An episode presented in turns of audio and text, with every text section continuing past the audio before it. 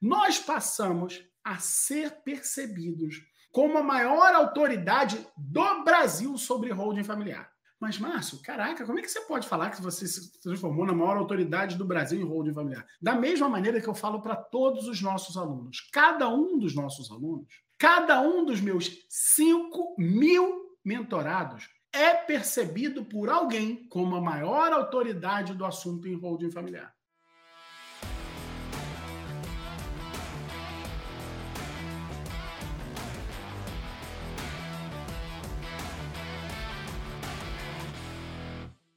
90% dos casos em qualquer escritório de advocacia, pelo menos os escritórios de pessoas que estão que não estão no contencioso de massa, pessoas que fazem a, a, a carpintaria, como eu gosto de chamar, 90% dos casos são assim, olha, o cliente paga um prolabore inicial e o restante é ao final, quando sair a causa.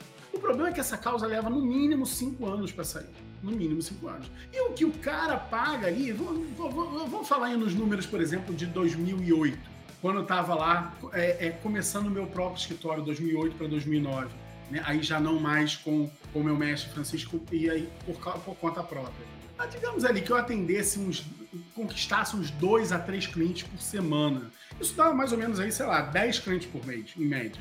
Que, que cada um me pagasse 2 mil para é, de prolabore inicial, tá? De prolabore inicial. Beleza, 20 mil não, tem o custo do escritório. Tem o custo da minha advogada, da, da, minha, da, minha, da minha sócia, que eu não sei o seu. A minha cara pra burro. então ela não é, custa cara. Então tem to, todo esse custo envolvido. Ah, mas também tem os contratos de partido. Eu sei que no final das contas você vai assim, não, eu tô ganhando uns 10 paus por mês, como se aquilo ali fosse muito. Como se aquilo fosse muito. Sem certeza do amanhã, tendo aquela, aquela, a, a, aquela advocacia que eu chamo de advocacia do reme-reme, da dificuldade. E isso por quê? Porque o teu processo, o teu fluxo de trabalho continuou mesmo de Rui Barbosa. Por quê? Porque depois daquilo ali você vai fazer procuração, contrato de honorários, petição inicial, aí implora para o cliente para mandar uma pregalhada de documento que ele leva séculos para mandar, aí ajuiza a ação, aí leva semanas, quando não leva meses para o processo começar a andar e aí a coisa entra num fluxo de trabalho que não é, é sustentável que não é sustentável, que não cabe, que não gira um negócio, que não dá para chamar advocacia de negócio. Eis que chegou o ano de 2008, no final do ano de 2008 para o ano de 2009, eu falei assim, cara, tem um cliente que está demandando a necessidade de ter uma holding familiar. E vai Márcio, então, aprender holding familiar, estudar holding familiar ao extremo, ao extremo, ao extremo. Naquela época não tinha nada disponível ou praticamente nada disponível para poder estudar, ou o que tinha disponível não ajudava a começar a trabalhar. Mas enfim, aos trancos e barrancos, montamos a holding para o nosso cliente. E nessa holding, eu lembro até hoje, nós ganhamos 50 mil reais. Em número de, vamos dizer, a gente terminou em 2009. Ah, em números de 2009, 50 mil reais, pô, era muita grana. Era muita grana. A gente falou assim, pronto, encontramos a saída. É só a gente ter pelo menos um cliente por mês um cliente por mês que nós vamos ter uma vida tranquila. Com um cliente por mês de holding familiar. O problema é que passou o primeiro mês, o segundo, o terceiro, o sexto mês e o segundo cliente não veio. E aí foi aparecer um outro cliente novamente no final de 2009. Ou seja, em um ano inteiro a gente teve dois clientes. E aí no ano de 2010 a coisa começou a dar uma melhoradinha de leve e a coisa começa a andar, andar, andar, mas muito, muito, muito rateada. Eu descobri o seguinte nós temos um inimigo da holding familiar. E qual é o inimigo da holding familiar? O inimigo da holding familiar, quer dizer, gente, não é professor pateta que fica pela internet fazendo bobagem, não, tá? Falando bobagem, não. O inimigo da holding familiar, é, naquele momento, era o desconhecimento.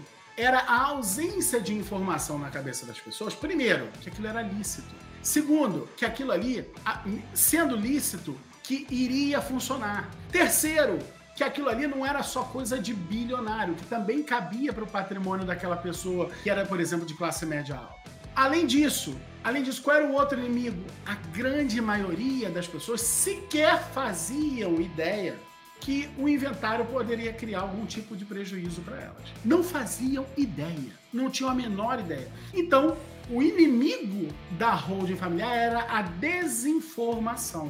Então, o que a gente percebeu? Caramba, nós precisamos começar a palestrar sobre o tema. E quanto eu vou cobrar por palestra? Zero.